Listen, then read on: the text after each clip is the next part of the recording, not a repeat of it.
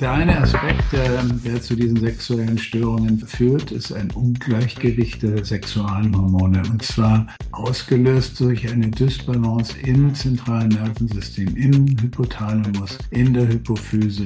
Die entsprechenden Hormone nicht mehr adäquat ausgeschüttet, sondern verschoben, in einem Ungleichgewicht verschoben. Herzlich willkommen zur Healthy Show. Entdecke mit uns die Essenz deiner Gesundheit und deines Wohlbefindens. Warum Healthy? Healthy steht für Health Simplified und wir bringen euch Tipps, Tricks und Protokolle rund um die Themen Gesundheit, mentale Fitness und Biohacking, damit ihr so eure Gesundheit und Wohlbefinden nachhaltig verbessern könnt. Wir sind Sebastian und Johannes, zwei gesundheitsverrückte Ingenieure und Unternehmer und wir sind davon überzeugt, dass Gesundheit das Geburtsrecht eines jeden Menschen ist. Die Healthy Show ist dein Nummer 1 Podcast, wenn du wissen willst, wo du die richtigen Routinen und neuesten Erkenntnisse aus der Wissenschaft direkt für dich anwenden kannst. Wir interviewen Experten und Expertinnen und begeben uns gemeinsam mit dir auf die Reise zur optimalen Gesundheit und maximalen Vitalität.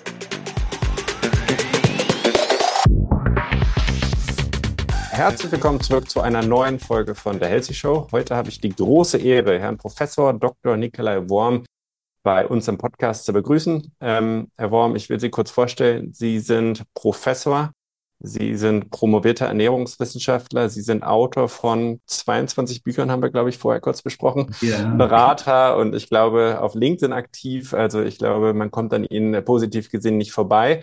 Ich freue mich sehr, dass wir heute tiefer eintauchen und äh, würde mich freuen, wenn Sie mal einmal kurz äh, beschreiben, wie Sie auf den Weg gekommen sind, auf dem Sie jetzt gerade sind. Oh, ich, äh, ja, ja, wie, wie so viele meiner Kolleginnen und Kollegen, ähm, die das zwar nicht öffentlich äh, zugeben, aber ich habe das sogar mal in einem Buch äh, beschrieben, habe mich geoutet. Ich war ein essgestörtes, dickliches Kind ähm, und habe versucht, äh, Lösungsmöglichkeiten zu finden für mich. Und äh, was macht man dann im Laufe der Zeit? Kommt man auf die Idee, Ernährungswissenschaften zu studieren. Irgendwann mal habe ich gelernt, äh, was ich machen muss, um mein Gewicht zu halten, beziehungsweise nicht übergewichtig zu werden. Und ähm, ja, insofern hat mir dieses, der Weg in dieses Studium und in das Studium und, und die Recherchen danach auch persönlich geholfen. Aber natürlich hat mich das Thema dann auch eines Tages seitens der Forschung fasziniert. Ich habe ja auch ursprünglich äh, nach dem Studium sieben Jahre lang in der medizinisch, ernährungsmedizinischen Epidemiologie gearbeitet und äh, da war das Thema schon Herz-Kreislauf-Erkrankungen, also Zivilisationskrankheiten. Und an dem Thema bin ich eigentlich äh, festgeklebt. Schön, vielen Dank. Ja, ich glaube, äh, viel, viel erreicht und ich glaube auch immer dann, wenn eigentlich eine eine persönliche, äh, eine persönliche Erfahrung oder auch ein, ja, eine Lehrstunde letztendlich mit dabei steht, ich glaube, dann ist man einfach nochmal anders intrinsisch motiviert. Ne? Ich bin mir ja. sicher, bei Ihnen gab es wahrscheinlich irgendeinen Schlüsselmoment, äh, der dann wirklich dazu geführt hat, dass Sie sich das Thema wahrscheinlich wirklich vorgenommen haben. Ne? Ja, sicher. Also wie gesagt, ähm, ähm, ich habe meine ganze Kindheit unter meiner Dicklichkeit gelitten, ähm, wurde gemobbt zum Teil jedenfalls, äh, und äh, habe eben nach Lösungen gesucht. Ich war dann auch also Essgestört, Bulimie, sämtliche Appetitzügler und, und Abführmittel und alles probiert, was man halt so macht als essgestörter junger Mensch, bis ich dann mit Wissen meine Lösung gefunden habe. Ja, schön. Freue ich mich schon sehr darauf, dass wir so ein bisschen auf diese Lösungssuche, glaube ich, auch gehen. Heute darf es ja auch nochmal über Ihr neuestes Buch gehen, das heißt Leichter Lieben. Das heißt, wir wollen sozusagen auch vor allem in das Thema Ernährung, Dysfunktion, Sexualität eintauchen. Ähm, und da, bevor wir etwas tiefer in das Thema eintauchen, würde ich gerne nochmal so ein bisschen auch Ihren, äh, Ihre Einschätzung hören. Also das Thema Ernährung ist ja in aller Munde. Ne? Ich glaube, es ist ein sehr polarisierendes Thema, so nehme ich es auf jeden Fall wahr. Ähm, es gibt unwahrscheinlich viele Trends. Ähm, wir haben gefühlt äh, immer mehr dicke oder auch fettleibige Menschen auf der Welt. Das sind ja wirklich beängstigende Statistiken. Vielleicht nochmal in ganz einfachen Worten. Was ist die Ernährung? Worauf kommt es an? Und warum ist es eigentlich für uns Menschen so wichtig? Naja, also um gesund zu bleiben, gibt es im Prinzip vier Säulen. Ähm, das eine ist ähm, genügend Schlaf, dann ist es die genügende körperliche Aktivität. Äh, wir brauchen Sonnenbestrahlung und wir brauchen eine Ernährung, die uns alle lebenswichtigen Stoffe liefert. so einfach wäre es eigentlich. Ähm, in der Tat, es haben, die Ernährung hat sich äh, quasi in eine Ersatzreligion ähm, inzwischen mh, ja, ver, verwandelt. Äh, immer, immer mehr Trends, immer mehr Gurus tauchen an allen Ecken und Enden auf und ja, also zu meinem großen Leidwesen, denn Ernährung kann eigentlich ganz einfach sein und war auch immer einfach, aber man hat heute was irrsinnig Kompliziertes draus gemacht und ich frage mich, ob das eigentlich eine sinnvolle Entwicklung ist mit all der Forschung, die wir in den letzten 40, 50, 60 Jahren betrieben haben. Hm. Ja, sehe ich auch als sehr, sehr kritisch an. Ne? Ich glaube, das auch äh, wahrscheinlich verbunden mit einfach diesem Zugang zu immer mehr Wissen äh, über Social Media und das Internet entwickelt sich da, glaube ich, recht schnell einfach ein sehr großer Schneeball, der einfach extrem stark polarisiert. Ja. Ne? Ich glaube, das ist ja. schon ein gefährlicher Cocktail. Sie haben so ein bisschen über die vier Säulen der Gesundheit gesprochen. Nun reden wir ja heute auch über sexuelle Dysfunktion oder vielleicht auch sexuelle Gesundheit, vielleicht auch noch als eine, ja. keine Säule, aber ein Bestandteil dessen. Wie hängen die Sachen zusammen und, und worauf kommt es vielleicht auch ja, bei Also ähm, ich musste ein bisschen bescheiden sein und mich ein bisschen beschränken. Also es gibt natürlich viele, viele Ursachen für die sexuelle Dysfunktion. Zunächst mal ist festzustellen, es ist inzwischen eine Volkskrankheit. Es sind viel, viel mehr Menschen betroffen, als man sich das so vorstellen kann. Es sind tatsächlich etwa 30 bis 35 Prozent der Männer und sogar 40 bis 45 Prozent der erwachsenen Frauen, die unter einer Form der sexuellen Funktionsstörung leidet. Das, sei, das, das, das sei mal da äh, festgestellt und äh, der Trend ist, betrifft immer, immer mehr und immer jüngere Menschen. Mhm. Und ja, es gibt natürlich viele Ursachen und äh, als Ernährungswissenschaftler äh, habe ich mich nicht gewagt, äh, in den Bereich der der, ähm, wie soll ich sagen, psychischen äh, Ursachen mich zu begeben, also Leistungsdruck, Versagensängste, Depression, Persönlichkeitskonflikte, religiöse äh, Beschränkungen oder Hemmungen, Phobien, all das ähm, spielt da ja auch eine Rolle. Es können auch Medikamente Auslöser von sexuellen Funktionsstörungen sein. Auch da habe ich mich nicht hineingewerkt. Als Ernährungswissenschaftler habe ich versucht eben auf, bei meinen Leisten zu bleiben. Schuster bleibt bei deinen Leisten. Und da geht es also um die organischen Ursachen, die durch Lebensstil beeinflussbar sind. Und da spielt Ernährung natürlich eine Rolle. Vor allen Dingen die Über- und Fehlernährung. Hm. Wie definieren Sie in diesem Zusammenhang eine sexuelle Dysfunktion? Also, ja, also ich, ähm, ich halte mich da ganz offiziell mal an die WHO. Die hat mhm. 2019 eine Definition veröffentlicht und ähm, ich lese die mal am besten vor. Denn, äh, von einer sexuellen Dysfunktion oder sexuellen Funktionsstörung wird gesprochen, wenn individuelle Ansprüche an eine erfüllte Sexualität nicht erreichbar sind, die Personen also unter Leidensdruck stehen. Diese Definition berücksichtigt neben der Störung der, der Sexualreaktion, also der körperlichen Reaktion, auch das subjektive Erleben sowie gesellschaftliche und kulturelle Vorstellungen von Sexualität. Also das ist die breite Definition seitens der WHO. Wenn ich mhm. mal kurz ein bisschen spezifizieren kann, ähm, was heißt das in der Praxis? Fangen wir bei den Männern mal an. Ähm, also an erster Stelle sind die Ejakulationsstörungen, also der vorzeitige Samenerguss.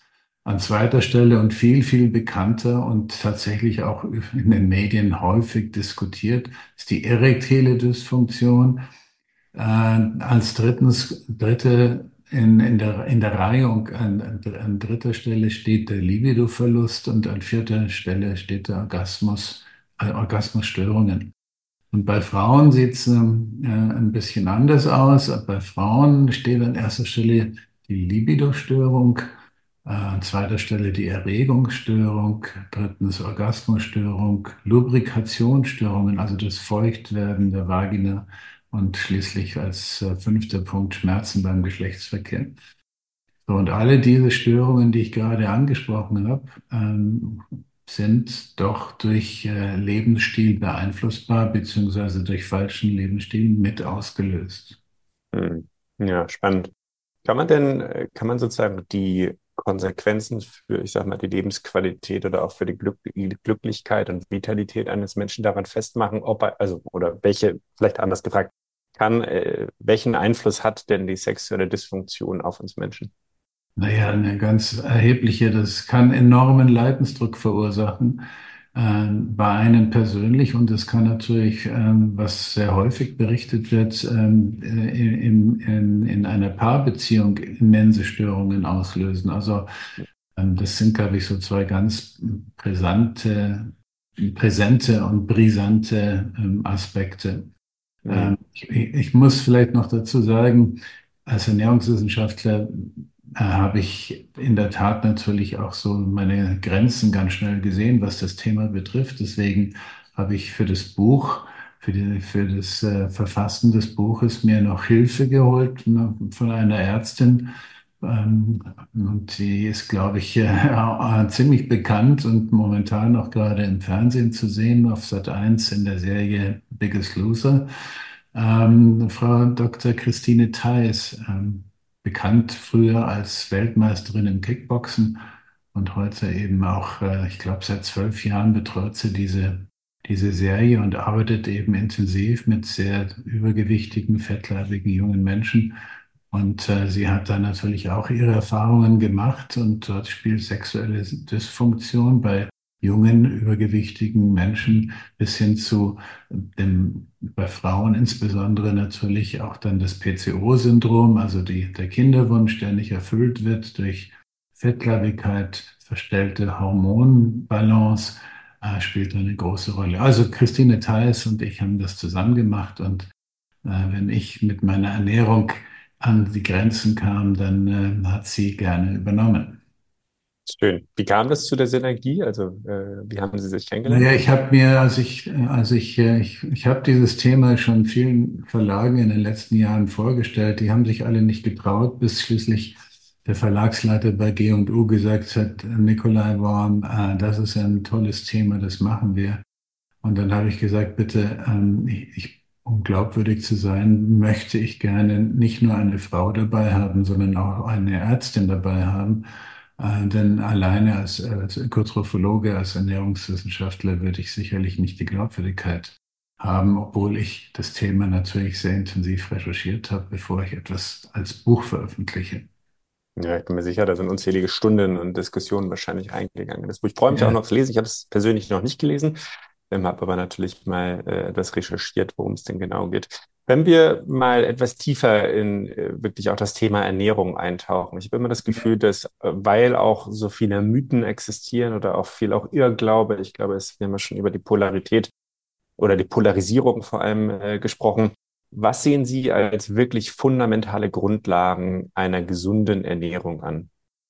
Gott, das ist ganz einfach. Ähm, ich brauche eine möglichst naturbelassene Kost und die äh, in Abwechslung ähm, zugeführt mit genügend Proteinanteilen, ähm, dann sollte eigentlich alles Paletti sein. Ähm, ich habe mal 18 Jahre in einer Südwest-Fernsehserie mitgemacht, die hieß, was Großmutter noch wusste. Und das ist in der Tat der Slogan.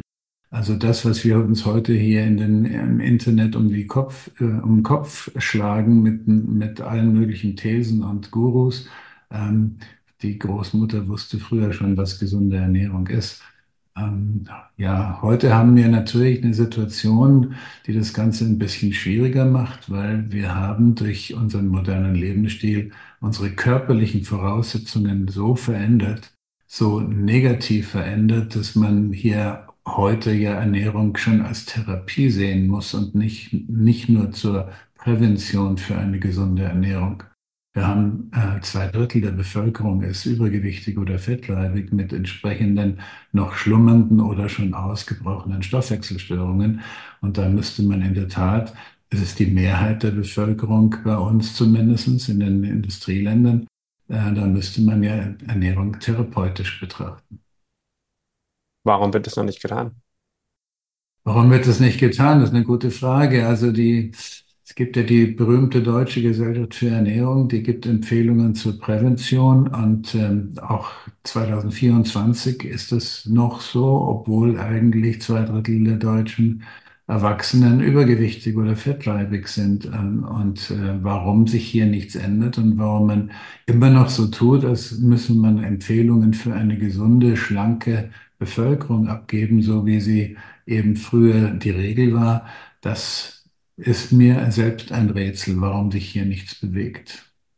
Ja, ist, glaube ich, sehr, sehr traurig mit anzusehen. Und was mir persönlich eben auch oft auffällt, ist, dass die eigentlichen Leidtragenden sind oft die Kinder der Erwachsenen, die sozusagen schon mit einer hohen Fettleibigkeit einfach einhergehen. Ne? Weil ich glaube, man weiß ja mittlerweile, da freue ich mich auch nochmal Ihren Input zu hören, dass sozusagen, wenn jemand auch schon fettleibig ist im frühen Grade und dann ein Kind bekommt, dass es eben auch gewisse epigenetische Faktoren hat, die auf das Kind weitergetragen werden können. Absolut, ja. Und in der Tat ist das, ja, die Kindheit ist natürlich extrem wichtig und wenn man heute, und was, was man ja durchaus sehr häufig sieht, wenn man also ein fettleibiges Ehepaar sieht, die mit, die ihre, ihre Kleinsten äh, bereits mit Colas und Limos und Eistees und äh, hochraffinierten Fertigprodukten äh, ab, ja, abfüttern, dann äh, muss man sich nicht wundern, dass das Ganze explodiert, dieses Thema.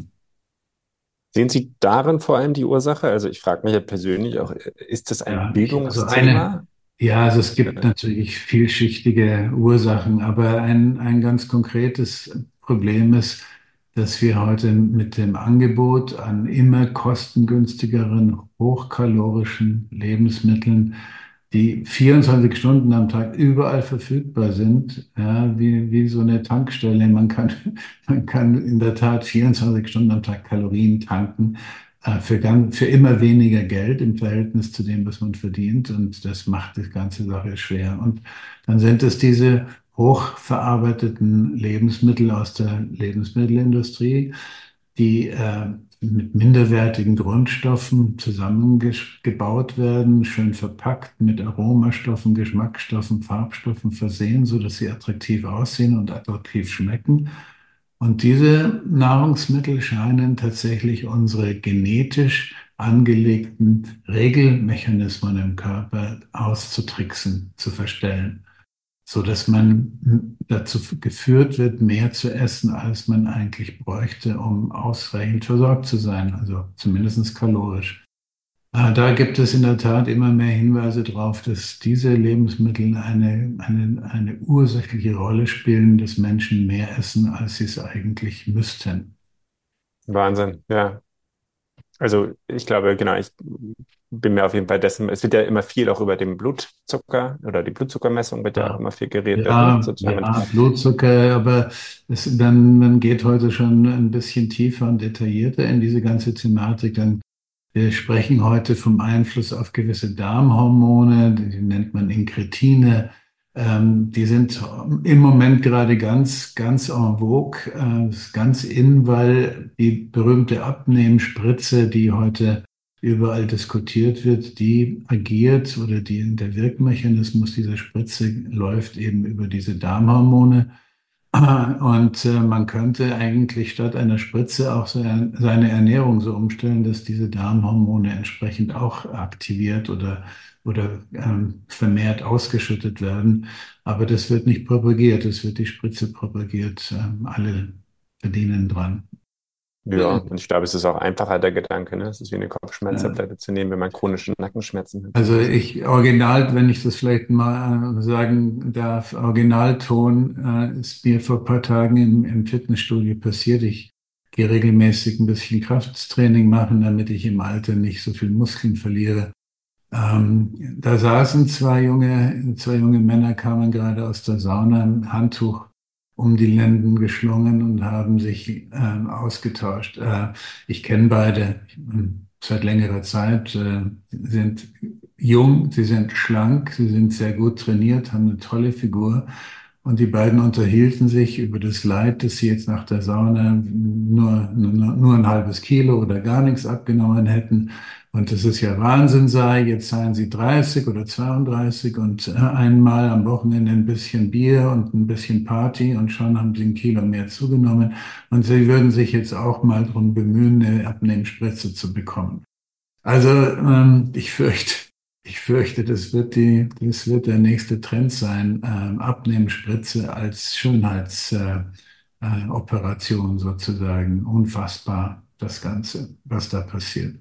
Ja, furchtbar, ne? Weil ich glaube, ähm, die Frage ist also, selbst wenn diese Abnehmspritze eine Option wäre, tut es ja was, glaube ich, mit unserem Denken. Ne? Also sozusagen diese, die Analogie würde sicher auf viele Lebensebenen übertragen. Ja, Aber ich glaube, es gibt nicht immer eine einfache Abkürzung, sondern alles hat irgendwie in irgendeiner Form Konsequenzen. ja, und natürlich, natürlich hat es äh, auch Nebenwirkungen und äh, Langzeitwirkungen kennen wir noch gar nicht. Ich sage nur äh, einen, einen kurzen Hinweis. Ähm, diese, diese Darmhormone werden über Nahrungsmittel ausgeschüttet und durch die Spritze werden die, und zwar kurzfristig ausgeschüttet. Und diese Spritze bewirkt eine 20, 30-fache höhere Konzentration und das über Stunden.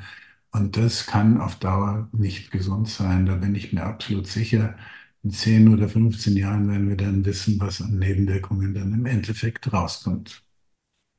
Sehr gut. Äh, toi, toi, toi, dass äh, wir da, glaube ich, ein kleines Warnsignal setzen konnten. Aber was ist denn die Alternative dann zur Abnahmespritze? Also was haben Sie oder hätten Sie gerne diesen beiden jungen Menschen, ich sag mal, in einer Grundsatzdiskussion mit auf den Weg gegeben? Naja, du musst eine Ernährung finden, die dich sättigt, ähm, mit relativ wenig Kalorien, und zwar ohne Kalorien zu zählen.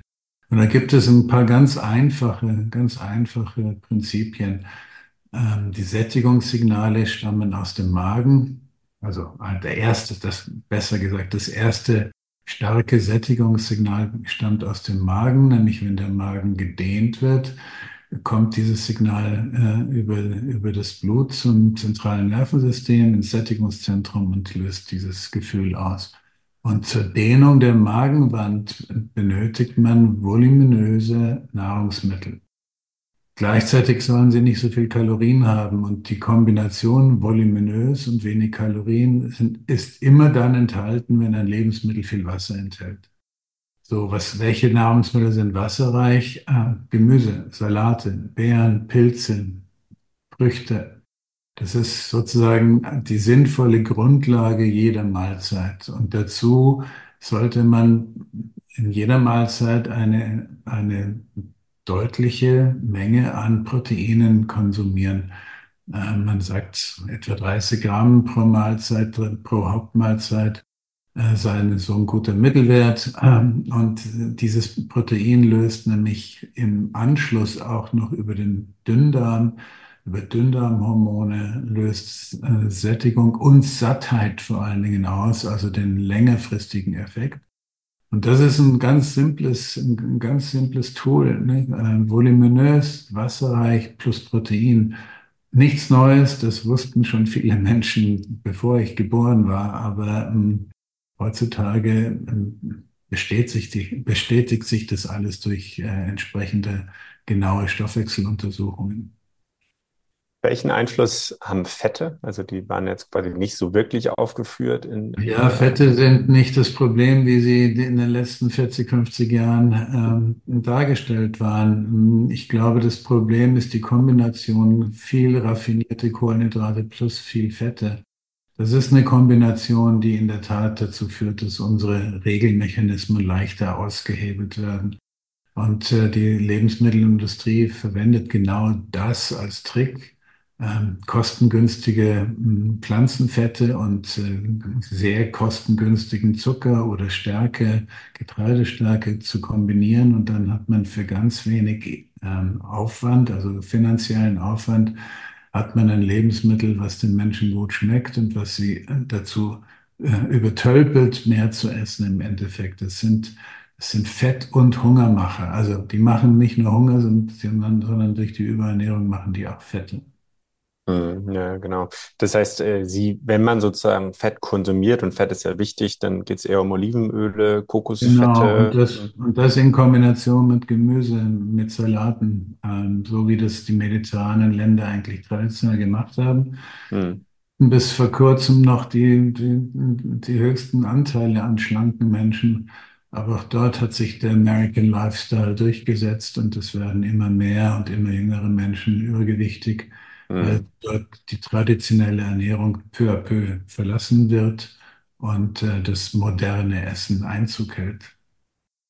Gibt es denn, wenn wir jetzt gerade schon bei verschiedenen Kulturen sind, gibt es irgendeine Kultur, die das wirklich am besten nachahmt? Also ich meine, wir haben gerade über, oder Sie haben gerade über das Mediterrane gesprochen. Es gibt ja auch, man spricht ja gerne über diese Blue Zones, ne? also wo sozusagen Leute überdurchschnittlich alt werden und vermutlich ist ja auch das Altern hängt sicherlich auch mit Kaloriendefizit oder vielleicht auch einem Schlankheitsgrad zusammen. Also sehen Sie da irgendwelche spannenden Trends in der Forschung? Naja, also von der Datenlage aus ähm, ist man sich ziemlich sicher in der Ernährungsmedizin, dass die traditionelle mediterrane Ernährung die ideale Ernährung ist. Also so wie man dort, wie man vor 30, 40 Jahren dort gegessen hat. Ähm, das ist zumindest von der wissenschaftlichen Seite aus die überzeugendste Datenlage, um zu sagen, das ist eine gute Ernährung. Ähm, ja, äh, heutzutage wird viel vegan und vegetarisch äh, diskutiert, das sei die optimale Ernährung. Also ich kann dazu nur sagen, die Datenlage gibt es nicht her. Ähm, es wird viel, es wird ein Riesenhype gemacht, der industriell aus, gefördert wird. Da gibt es eine riesige Interessensgruppe von, von Großinvestoren, die gesehen haben, dass man mit kostengünstig herzustellenden veganen Lebensmitteln viel Geschäft machen kann. Äh, tut mir sehr leid, dass dieses eigentlich interessante Thema so äh, ja, verdorben wird von dieser merkantilen Seite aus. Hm, naja. Das sehe ich auch als kritisch und ich glaube, es, also zumindest in meinem Bekanntenkreis haben sich so zwei Lager gebildet. Ne? Ich glaube, die einen sind sozusagen wirklich sehr vegetarisch vegan, Tofu. Es gibt ja auch gute Proteinquellen ähm, und aber sozusagen auch Ersatzprodukte oder man driftet eben doch etwas mehr in das Fleischessen ab. Ich glaube, ja, die Wahrheit. Also, also ich, ich kenne nicht sehr gut, ich kenne nicht sehr viele gute sogenannte Ersatzprodukte. Und wenn man die genauer ansieht, dann sind sie eben kein Ersatz für Fleisch oder für Milch. Äh, da mag vielleicht dann das Äußere äh, ähnlich sein oder der, der Geschmackseindruck ähnlich sein.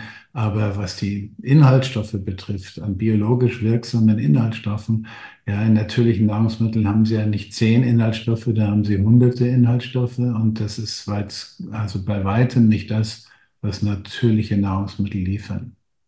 Ja, spannend.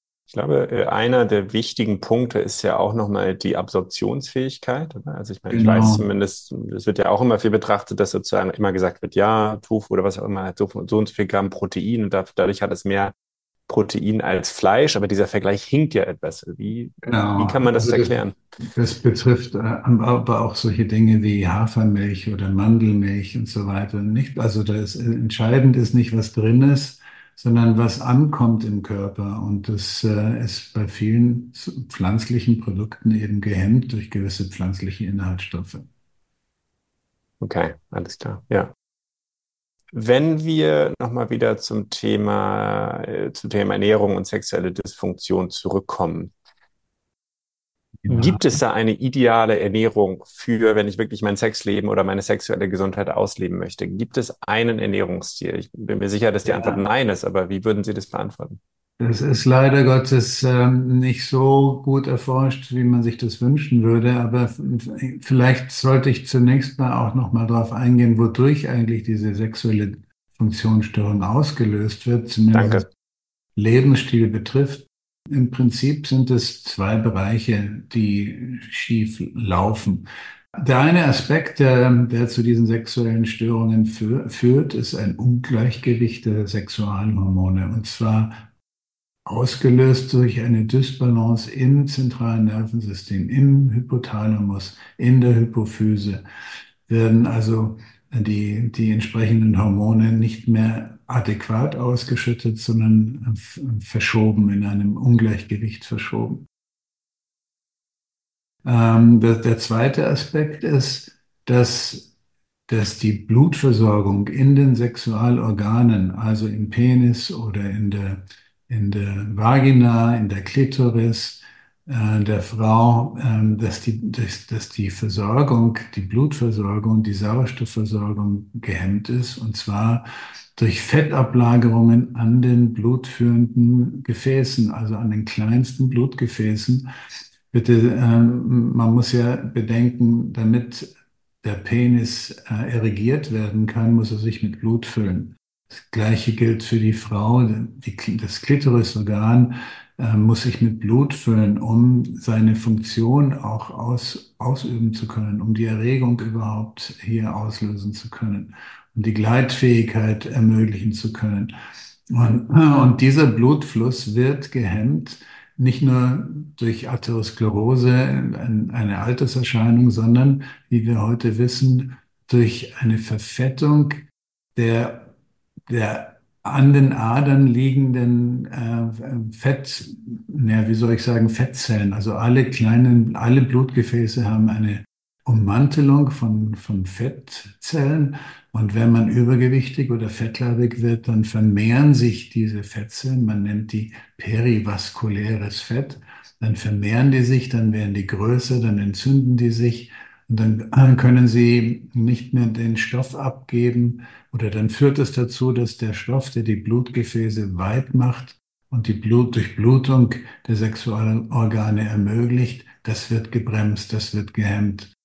Übrigens, so wirkt auch Viagra. Viagra ist ein Stoff, der dazu führt, dass diese Blutgefäße, die zum Penis oder beziehungsweise zur, zur Klitoris führen, eben ähm, weitgestellt werden, so dass der Blutfluss ermöglicht wird. Und das ist eine Störung, die eindeutig über unseren Lebensstil, über Verfettung des Körpers, über Verfettung der, dieser Fettzellen, die an den Blutgefäßen anlagern, ausgelöst wird. Und hier gibt es natürlich nur in der Therapie, Lebensstiltherapie, zwei Prinzipien. Erstens Abspecken und zweitens körperliche Aktivität, um die Fettverbrennung im Körper zu fördern und Fett abzufackeln sozusagen. Klingt immer so einfach, ne? Ich glaube, ähm, ich bin mir sicher, dass Sie sich wahrscheinlich auch noch daran erinnern können, als Sie, ich sage jetzt mal, ein Moppelchen waren. Ähm, vielleicht aus eigener Erfahrung, wie haben Sie das damals geschafft? Weil äh, ich glaube, wir kennen wahrscheinlich, wir alle kennen das, glaube ich, dass man Gewicht tendenziell schneller auf, raufpackt und es sozusagen schwieriger ist, wieder runterzubekommen. Ne? Und letztendlich ist die Lösung ja simpel, aber sie ist nicht einfach umzusetzen. Also im Prinzip habe ich, äh, bin ich gescheitert mit den herkömmlichen Empfehlungen und geschafft habe ich es durch Recherche äh, in meinem Beruf, durch Recherche, durch Wissen. Und äh, ich habe mir äh, sozusagen die Datenlage umgesetzt in mein tägliches Leben und habe versucht, eine Ernährung äh, zu konstruieren oder zu, zusammenzustellen, die mich sättigt, die mich satt hält die mich gleichzeitig aber auch befriedigt, obwohl es relativ wenig Kalorien sind. Und als ich das gelernt habe, wie, wie das geht und dass das sogar sehr gut schmecken kann, seitdem halte ich mein Gewicht ohne Probleme, bin gesättigt und bin befriedigt und kann gut kochen, wie man wie man mir sagt, äh, meine Gäste berichten, ah, das schmeckt auch noch alles hervorragend. Und äh, ja, ich habe ja auch viele Bücher über diese, über diese Art und Weise der Ernährung geschrieben. Früher die Logi-Methode, äh, in letzter Zeit das Flexicarb-Konzept. Also das geht da alles mit ein. Hätten Sie Lust, die beiden Konzepte kurz vorzustellen? Naja, Logi, die Logi-Methode habe ich ähm, kreiert. Genau im Jahr 2000 habe ich das veröffentlicht. Ähm, das waren damals die Erkenntnisse mit Blutzucker und Insulin, dass gewisse Kohlenhydrate, die, die raffinierten Kohlenhydrate eben Blutzuckeranstieg bewirken, eine starke Insulinausschüttung bewirken. Dann sinkt der Blutzucker wieder und dann kriegt man wieder Hunger. Das war damals so der Stand des Wissens. Und äh, da habe ich eben diese mediterran ausgerichtete, kohlenhydratreduzierte äh, eine Kost mit, wir haben damals gesagt, niedriger glykämischer Last, also mit einer geringen Blutzuckerwirkung ähm, zusammengestellt und vorgestellt. Ähm, ja, 12, 13 Jahre später hat mein Verlag äh, mir Probleme gemacht und hat mir den Begriff Logi weggenommen. Der hatte sich den äh, rechtlich gesichert, markenrechtlich gesichert. Und dann musste ich mir was anderes überlegen und habe es eine, eine Abwandlung von diesem Konzept gemacht äh, und habe neuere Erkenntnisse dazu eingebracht, nämlich die Abhängigkeit der körperlichen Aktivität. Also nicht pauschal Kohlenhydrate reduzieren und oder Kohlenhydrate meiden, sondern in Abhängigkeit der körperlichen Aktivität Kohlenhydrate steuern.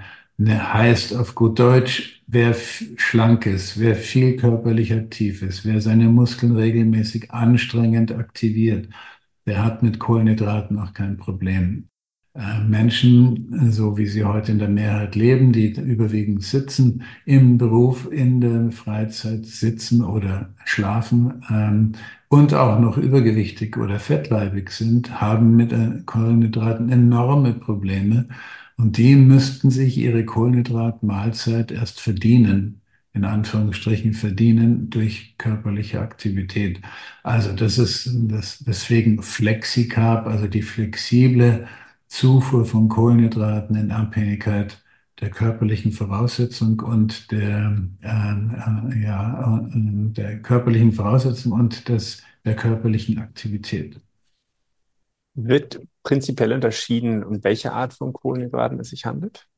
Ja, also problematisch sind immer die, die stärkereichen, zuckerreichen. Also, äh, also ganz typisch natürlich unser Brot. Ähm, bitte die, die Vorstellung, dass man mit Vollkornbrot alles gut macht und Weißbrot ganz schlimm ist, ist absoluter Quatsch. Wenn die Körner im Vollkornbrot nicht ganz sind, quasi, ja, also nur höchst minimal bearbeitet, dann hat man vielleicht eine minimale, günstigere Blutzuckerwirkung, aber das meiste Vollkornbrot wird hier auch vermahlen und dann hat man die gleichen Effekte wie beim Weißbrot. Also Brot und Backwaren und Kartoffeln und der Reis ganz besonders. Am besten sind von diesen Stärkebeilagen, äh, schneidet eigentlich immer noch die italienische Hartweizengrieß Pasta ab, vor allen Dingen, wenn sie al dente zubereitet wird, also noch mit Biss. Ähm, die schneidet noch am günstigen ab. Sehr viel besser sind natürlich Kohlenhydratträger, die viel Ballaststoffe, aber auch Fett und Protein enthalten. Das sind die Hülsenfrüchte zum Beispiel. Und dann haben wir natürlich die Gemüse, die enthalten zwar nicht viel, viel Kohlenhydrate, nur ein klein wenig, aber dafür haben sie viel, viel Ballaststoffe, haben viel Wasser, haben viel andere biologisch wirksame Substanzen. Also die Empfehlung war immer und ist weiterhin, als Beilage nicht so viel Kartoffeln, Reis und Nudeln, sondern äh, Gemüse und Salate. Aber das kann wahrscheinlich auch jeder nachvollziehen, der morgens mal zwei, drei Scheiben Brot gegessen hat, ohne irgendwie vernünftige Fette oder Proteine. Der hat wahrscheinlich in zwei Stunden spätestens wieder Hunger. Zumindest geht ja, mir das so. Genau. Ne, wohingehend, wenn man eben Proteine oder Aminosäuren oder eben auch einen guten Mix, glaube ich, aus verschiedenen Sachen frühstückt, dann ist man einfach länger satt. Ne? Genau. Übersetzen. Ähm, Volkserkrankungen. Sie haben vorhin schon darüber gesprochen, dass Sie sozusagen das natürlich auch kritisch beobachten, aber selber eben auch an diesen, auch die Datenlage relativ gut kennen. Äh, kann man denn die sexuelle Dysfunktion schon zu einer Volkskrankheit zählen oder ist das noch ja, etwas sicher. früh? Aufgrund der riesigen Zahlen, die ich vorhin genannt habe, hm. Äh, muss man heute von einer, von einer Volkskrankheit sprechen. Ähm, wir haben, wir haben parallel noch eine andere Volkskrankheit, die, die in ähnlicher Brisanz ist, die Fettleber. Aber das ist der gleiche Zusammenhang. Menschen, Menschen, die, ähm, die überkalorisch leben, ihre Muskeln nicht aktivieren, füllen immer mehr ihre Fettzellen. Und wenn die Fettzellen übermäßig gefüllt sind, dann entzünden die sich, dann speichern sie nicht mehr gut Fett und dann sucht sich der Körper alternative Speicherplätze. Und dann wird eben Fett in die Bauchhöhle gelagert, in die Organe gelagert, an die Blutgefäße gelagert. Also das ist der gleiche Zusammenhang, mhm. die Fettung der, der kleinsten feinen Blutgefäße wie auch die Verfettung der Leber. Und in, in, und in all diesen befallenen Organen entwickeln sich mit der Zeit Funktionsstörungen. Also dahinter steht immer unser moderner Lebensstil in Kombination mit der Überernährung, der kalorischen Überernährung und der qualitativen Fehlernährung. Ja, eigentlich eine einfache Lösung, aber ich glaube trotzdem sehen wir irgendwie eine immer exponentiell rasantere Entwicklung, was das ja, Thema wir haben halt, wir haben eine riesige Lobby, die, die dagegen arbeitet. Ähm, ja, also es verdienen ja so viele, so viele Bereiche, Rubriken, Menschen an Übergewichtigen, dass da, da bin ich nicht optimistisch. Ich sehe da wirklich ganz, ganz wenig Chancen, dass wir da wirklich rauskommen. Äh, die Lebensmittelindustrie äh, verdient, die Ärzte verdienen, die Ernährungsberater verdienen, selbst die Krankenkassen verdienen daran, weil sie mehr Geld bekommen. Also äh, es, es ist leider eine ganz ungültig, ein ganz ungünstiges Zusammentreffen von Bedingungen, so dass ich da nicht sehr optimistisch bin. Ja, wenn Sie das schon als äh, schwierig ansehen, glaube ich, die Entwicklung, die wir haben mit den Volkskrankheiten, dann baut sich da, glaube ich, wirklich der perfekte Sturm zusammen. Ne? Und ich glaube, das äh, zeigt vielleicht auch nochmal einfach mal mehr, dass Gesundheit ist, ähm, ist eigentlich ein Geburtsrecht, finde ich zumindest, ist immer meine persönliche Meinung, aber dafür muss man eben was tun, ne? sondern man kann nicht einfach mhm. erwarten, die Spritze zu nehmen oder sich darauf verlassen, was sozusagen äh, online über Brot oder was auch immer geschrieben wird, sondern ich glaube, jeder Mensch darf sich irgendwie weiterbilden und fortbilden und eben aktiv bleiben, ne? am Ball bleiben. Das ist wahrscheinlich ja, die einzige Lösung, die wir haben. Man sieht ja auch diese, dieses Gefälle, ähm, je, je höher die Sozialschicht, je höher die Bildung, desto weniger Übergewicht und umgekehrt. Was natürlich in einer gewissen Weise pervers ist, dass diejenigen, die am wenigsten verdienen, die am häufigsten von Übergewicht und Fettleibigkeit betroffen sind. Das ist ja quasi der Hinweis, dass die Lebensmittelindustrie hat es geschafft, hochkalorische Lebensmittel für sehr wenig Geld zur Verfügung zu stellen und die auch noch so zu konstruieren, dass die Leute auch noch immer mehr Hunger drauf kriegen. Mir kommt sofort, das kenne ich aus meiner Familie, äh, Toastbrot für 89 Cent oder vielleicht ist es mittlerweile, ich weiß, ich habe es seit Jahren nicht mehr gekauft ja. und Margarine. Ja. Da haben wir es schon, ne? Also ich glaube, ja. das ist einfach echt purer Gift, pures Gift. Ja, und dann kommt Nutella auch noch drauf. Äh, die ideale Kombination an Zucker und Fett, was den Körper komplett äh, übertölpelt und im Endeffekt auch schnell wieder Hunger macht. Hm, ja, Wahnsinn. Sie haben, das fand ich vorhin noch spannend, Sie haben vorhin kurz über die äh, Fettleber gesprochen. Äh, ich glaube, ich kenne es aus meinem Zusammen- oder aus meinem Bekanntenkreis. Und Teaser, ich kenne die Antwort von Ihnen schon, aber ich fand es trotzdem sehr spannend. Es wird ja oft über Alkohol und die Fettleber gesprochen. Da wird ja sozusagen immer schnell die Verbindung auch hergestellt, dass natürlich mhm. Leute, die viel trinken, äh, eigentlich letztendlich auch selber Schuld haben. Aber es ist ja gar nicht der primäre Mechanismus, oder? Genau, also die alkoholisch bedingte Fettleber ist ja Gott sei Dank ähm, ja ein, ein, eine relativ seltene Erkrankung. Es betrifft ein paar Prozent in unserer Bevölkerung, während die nicht alkoholische Fettleber, heute nennt man sie die metabolisch assoziierte Fettleber, ähm, die haben wir in Deutschland nach, nach zwei ähm, nach zwei sehr genauen Untersuchungen, die haben wir etwa bei 40 Prozent der Erwachsenen bereits. Ja, 40 Prozent der deutschen Erwachsenen etwa haben diese Fettleber, die nicht über Alkohol ausgelöst ist. Erschreckend. Ja. Die Frage ist sozusagen, was kommt danach? Was, was ist die Konsequenz aus dieser alkoholischen ja, Fettleber? Aus der ne? Fettleber entsteht typischerweise der Typ-2-Diabetes und die äh, weitere Folgen sind Gefäßerkrankungen, die dann im Endeffekt zu Herzinfarkt und Hirninfarkt beitragen. Erschreckend. Und übrigens, und Krebs, Leberkrebs weltweit steigt enorm an aufgrund dieser nicht alkoholischen Fettleber. Wahnsinn. Erschreckend. Inwieweit äh, spielt Genetik da auch mit rein? Weil ich weiß aus eigener Erfahrung, dass mittlerweile Kinder mit Diabetes zur Welt kommen.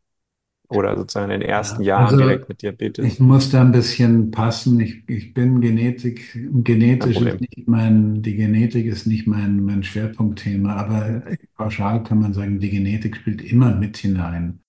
Ja, aber auch bei einer gewissen Genetik können wir durch, durch Lebensstil, durch Veränderungen des Lebensstils eben auch uns phänotypisch, also in der Ausprägung unseres Körpers, äh, so, so, ja, so führen, äh, dass man gesund bleibt.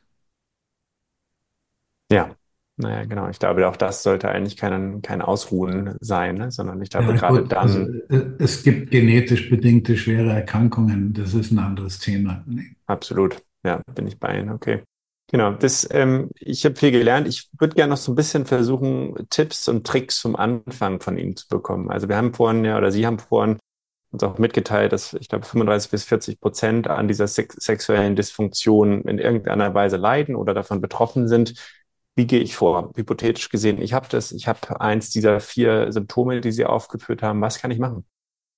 Gut, also am besten untersucht in diesem Zusammenhang ist, ist das sogenannte polyzystische Ovar der Frau, das PCO-Syndrom, die aufgrund von, von Verfettung, ähm, Verstellung des Hormongleichgewichtes, zu viel Testosteron im Körper haben, die Eizellen reifen nicht mehr aus und äh, es gibt, also die sind nicht befruchtbar. Abnehmen, abspecken und den Insulinspiegel niedrig halten. Und da sind wir bei der Empfehlung, die ich seit 20, 24 Jahren jetzt verbreite, ob Logi oder Flexicarb, als erstes weg oder weitgehend verzichten auf die raffinierten Kohlenhydrate. Ja, also Brot und Backwaren und Reis und Kartoffeln und Nudeln ersetzen durch Gemüse, Salate, Beeren, Pilze, Hülsenfrüchte. Ähm, das als Beilage und dazu Protein und damit versuchen abzuspecken. Ja, also ich sage abnehmen, was, was die Waage anzeigt, ist nicht so, ist nicht so relevant, sondern man muss das Fett im Körper mobilisieren. Ja, da, darauf kommt es an. Gut, und, das funktioniert bei Frauen hervorragend. Also da gibt es sehr gute große Studien ähm, bei der sexuellen Dysfunktion von Mann und Frau, was, was äh, also Orgasmusstörungen oder, oder ähm, Libido oder Erektionsstörungen betrifft. Auch da wissen wir durch eine Therapie, das Abspecken hervorragend funktioniert, mit großen Studien belegt, das ist Magen-OPs. Also ich will jetzt nicht allen dazu raten, äh, die eine sexuelle Störung haben, gleich eine Magen-OP zu machen, aber man sieht, an diesem Zusammenhang, wenn man das Fett aus dem Körper wieder wegbekommt, durch, ja, durch Abspecken in Anführungsstrichen, dann funktionieren die Systeme auch wieder und dann wird auch wieder genügend Blut zum Penis geführt oder in die Klitoris geführt und die Erregung ist wieder da und die, ähm, ja, die, die Sexualfunktion ist wieder normal. Also das kann man sagen.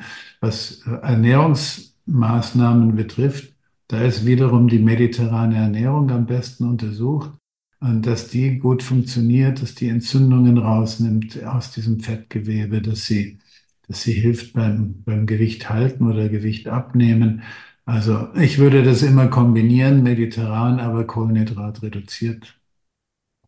Super, also das wahrscheinlich. Mediterran heißt nicht Pizza, Pizza, Pasta, Pane, Patate.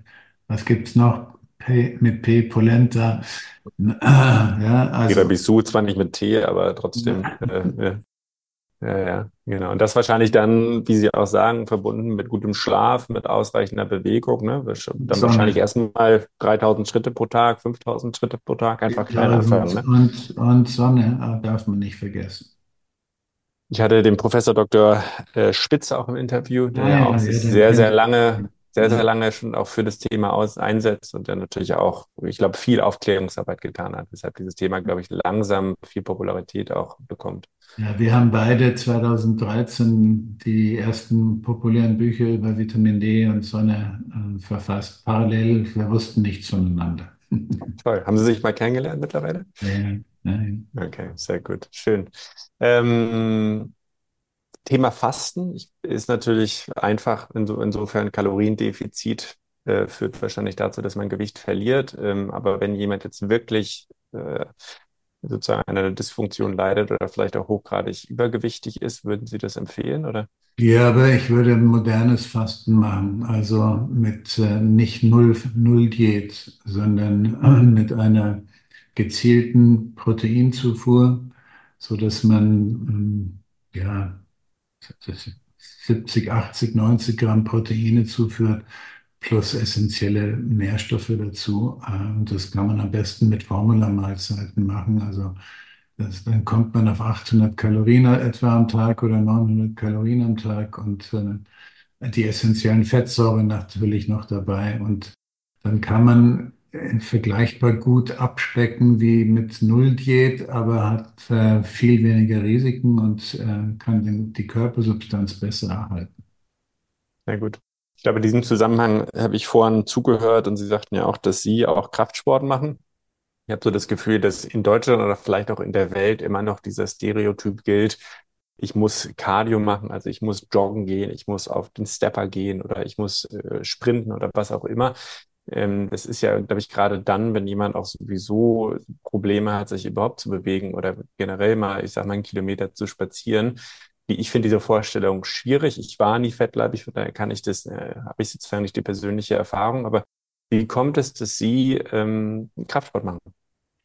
Naja, also auch da ist das Wissen dahinter und meine, meine persönliche Leidensgeschichte. Mein, mein Hauptsport war immer Tennis seit Jugend an. Ähm, nach zwei, zwei total, total Hüftprothesen und einer Knieprothese. Ich bin, bin mit einer, mit einem Hüftschrägstand, Hüftschrägstand geboren und so haben sich die Knochen eben einseitig abge, abgetragen, ähm, Arthrose, ist Tennis und Skifahren äh, nicht mehr möglich. Ich habe Alternativen gesucht und dazu kam das Wissen, dass mit zunehmendem Alter der Muskel abgebaut wird und äh, Muskulatur, wie die Wissenschaft in den letzten zehn Jahren wirklich äh, endlich entdeckt, ist ein entscheidender Faktor, um, um lang, möglichst lang gesund zu bleiben. Und ähm, so kann man also heute sagen, Leute, je älter ihr werdet, desto, desto wichtiger ist es, dass ihr Krafttraining macht. Äh, und man kann auch noch mit 70 und mit 80 Jahren sogar Muskeln aufbauen, wenn man es entsprechend trainiert. Und ich kann nur sagen, die, die Datenlage aus der Wissenschaft mehrt sich. Fast täglich erscheinen neue Arbeiten, die darauf hinweisen, Muskulatur, ausgeprägte, gute Gut trainierte Muskulatur ist ein ganz entscheidender Faktor, um gesund zu bleiben. Ja, Ausdauersport ist natürlich auch wichtig, ja, stärkt Herz und Kreislauf. Aber äh, die Muskulatur zu halten, die ist mit Ausdauersport äh, schwer, schwerlich zu erreichen. Hier muss man eben versuchen, die großen Muskelgruppen anzusprechen. Und das geht im Fitnessstudio am besten, am besten mit einer professionellen Anleitung. Sehr gut. Ich habe immer so Thema Cardio noch das Gefühl, dass man, glaube ich, auch mit Sauna äh, wahrscheinlich auch so ein bisschen so eine Herzstimulation ja, hinbekommt. Ne? Es ist nicht dasselbe, ja. aber ich glaube, man hat trotzdem diese Herz-Kreislauf-Anregung. Zumindest ist das immer mein Glaube. Ähm, wir haben, glaube ich, viel äh, abgefrühstückt heute oder auch viel, viel besprochen. Gibt es irgendwas, wo Sie das Gefühl haben, das ist noch äh, teilenswert oder irgendwas, was, worüber wir vielleicht noch nicht gesprochen haben, was Sie gerne teilen würden? Gott, es gibt einiges zu sagen. Ähm, ich, ich glaube, es ist immer noch, es ist immer noch tief verankert in unserem Kopf, dass Fette schlecht sind. Ähm, da muss man wirklich endlich mal mehr darüber aufklären, dass das nicht der Fall ist, sondern dass Fette das was, was Wunderbares und was Wichtiges sind. Und das, was mich auch umtreibt, ist diese diese Ideologie, dass Fleisch per se ein ungesundes Lebensmittel sei, das ist unfassbar. Fleisch ist ein Lebensmittel, was uns mit ganz vielen lebenswichtigen Dingen versorgt. Die Frage ist allerdings, wie viel Fleisch man isst, welche Zubereitung man hat, was man dazu isst, was man sonst noch im Leben treibt. Und ja, viele Fleischesser leben heute sehr ungesund. Das ist so ein, ja, viel Fleischkonsum geht einher, typischerweise mit schlechten äh, Lebensstil, mit ungesunden Lebensstil. Man kann aber Fleisch essen und einen gesunden Lebensstil und eine gesunde Ernährungsweise gleichzeitig ähm, einhalten. Und dann ist Fleisch ein wunderbares Lebensmittel, was in, in, in moderater Menge zugeführt absolut positiv zu beurteilen ist. Das ist kein Plädoyer für mehr Fleischkonsum und schon gar nicht für Massentierhaltung, sondern für einen vernünftigen Umgang. Habe ich nicht zu ergänzen, finde ich sehr gut. Ich, mir ist noch eine Frage eingefallen. Äh, Thema Nahrungsergänzungsmittel. Es wird ja, glaube ich, auch immer viel darüber gesprochen, dass sozusagen die, die Nährstoffvielfalt oder vielleicht auch die Nährstoffkonzentration in der Ernährung heute eine ganz andere ist, ich sage jetzt mal, als vor 50 oder 60 Jahren. Ähm, ist dem so? Was sagt die Wissenschaft? Und wenn ja, wie kann man vielleicht damit umgehen? Also da bin ich wiederum nicht wirklich auf, wissenschaftlich auf dem Laufenden. Das ist nicht ein, ein Thema, was ich wirklich verfolge. Ähm, ich glaube, es gibt viel Thesen darüber, es gibt viel Diskussion darüber. Ob es wirklich so ist, kann ich nicht bestätigen. Ähm, allgemein kann ich sagen, die Studien sind zu Supplementen, Nahrungsergänzungsmitteln, die gehen immer so aus. Wenn man schlecht versorgt ist, helfen sie sehr gut. Wenn man gut versorgt ist, nützen sie nichts außer dem Hersteller. Ähm, also viele Leute, vor allen Dingen, wenn sie stauern, wenn sie immer Diät leben oder wenn sie schlecht ernährt sind, profitieren wahrscheinlich davon. Wenn man aber eine gute Basisernährung hat, äh, braucht man sie nicht. Zwei Ausnahmen. Vitamin D kriegt man nicht über die Nahrung und Omega-3-Fettsäuren, die hoch, hoch äh, langkettigen, hoch ungesättigten, wie sie im fetten Meeresfisch vorkommen, die, die haben wir aus der Nahrung verbannt. Die gibt's fast nirgends mehr. Wenn man keinen Fisch isst, hat man wirklich Pech gehabt. Und hier muss man supplementieren. Ich persönlich nehme immer seit 15, 20 Jahren jeden Tag Omega-3-Kapseln ähm, in letzter Zeit auch vegane aus Algenöl, einfach aus dem Aspekt der Meeresüberfischung, ob man da vielleicht was Sinnvolles machen kann. Und das Zweite ist im Winter halt mehr Vitamin D, weil es gibt bei uns in, in Deutschland keine Möglichkeit, zwischen Oktober und April äh, über die Sonne Vitamin D zu produzieren. Also das sind zwei Ausnahmen und alle anderen, wie gesagt, wer schlecht ernährt ist, wird davon profitieren, wer gut ernährt ist, dem schadet es wahrscheinlich nicht, aber auch das ist nicht ganz klar. Sehr authentische und äh, sympathische Antwort und habe ich selber auch nochmal viel daraus gelernt. Ähm, wenn jemand jetzt mehr über äh, Ihre Bücher, über Sie selber, über, über Ihre Arbeiten herausfinden möchte, wie findet man sie? Wie kann man sie am besten ja, Ich bin natürlich auf, auf, auf LinkedIn, auf Facebook, auf, auf Twitter oder X unterwegs und ich habe eine Webseite ähm, www.nikolai-worm.de, da sind Bücher verlinkt. Und ansonsten, ich, das Internet ist voll mit Beiträgen, einfach meinen Namen eingeben und gucken. Super, wir verlinken auf jeden Fall alles unten. Ich glaube, wir überlegen ja auch noch, dass wir noch eins äh, Ihrer Bücher auf jeden Fall auch bereitstellen. Ähm, mhm. Das werden wir auch alles unten verlinken. Ähm, Herr Professor Dr. Worm, ich danke mich ganz herzlich für Ihre Zeit.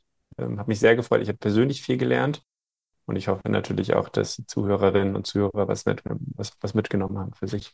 Ja, ich danke Ihnen für Ihr Interesse und für die Möglichkeit, mich hier zu präsentieren. Dankeschön, alles Gute. Tschüss, ja. Hat dir dieser Podcast gefallen? Dann lass uns eine Bewertung auf Spotify und Apple Podcast da. Gerne fünf Sterne. Es hilft ungemein, wenn ihr ein paar nette Worte dazu schreibt, vielleicht sogar Namen von Gästen, die du dir selber im Podcast wünschst. Auf www.thehealthyshow.de könnt ihr uns direkt schreiben. Wir wünschen uns, dass noch mehr Menschen ihre Gesundheit selbst in die Hand nehmen. Also für wen in deinem Umkreis könnte die heutige Episode spannend sein? Dann teile sie gerne und verschenke so mehr Gesundheit und Wohlbefinden. Herzlichen Dank dafür.